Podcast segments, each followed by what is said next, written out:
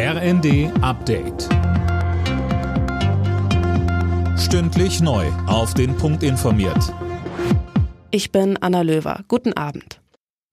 Polen setzt nach dem massenhaften Fischsterben in der Oder jetzt eine Belohnung aus. Für Hinweise auf die Flussverschmutzer gibt es über 200.000 Euro. Mehr von Tim Britztrup. Die polnischen Behörden gehen davon aus, dass jemand mit voller Absicht Chemieabfälle in die Oder gekippt hat. Die Folge ein massenhaftes Fischsterben. Überall am Fluss werden die Kadaver aufgesammelt. Polens Ministerpräsident Morawiecki befürchtet, dass die Oder Jahre brauchen wird, um zu ihrem Naturzustand zurückzufinden. Bundesumweltministerin Lemke spricht mit Blick auf die Umweltkatastrophe von einem Verbrechen.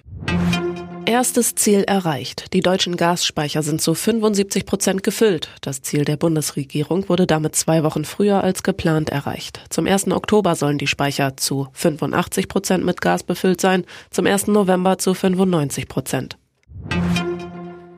Bundeskanzler Scholz hat den Messerangriff auf den Schriftsteller Salman Rushdie scharf verurteilt. Das sei eine abscheuliche Tat und er wünsche ihm viel Kraft für die Genesung. Rushdie wird wegen angeblicher Beleidigung des Propheten Mohammed seit Jahrzehnten mit dem Tode bedroht. In der Fußball-Bundesliga hat Aufsteiger Schalke den ersten Punkt geholt. Im Abendspiel kamen die Königsblauen zu Hause zu einem 2 zu 2 gegen Borussia Mönchengladbach. Zuvor hatte schon RB Leipzig gegen Köln 2 zu 2 gespielt, genauso wie Werder Bremen gegen Stuttgart. Außerdem trennten sich Hertha BSC und Frankfurt 1 zu 1, Leverkusen unterlag Augsburg mit 1 zu 2 und Hoffenheim setzte sich gegen Bochum mit 3 zu 2 durch.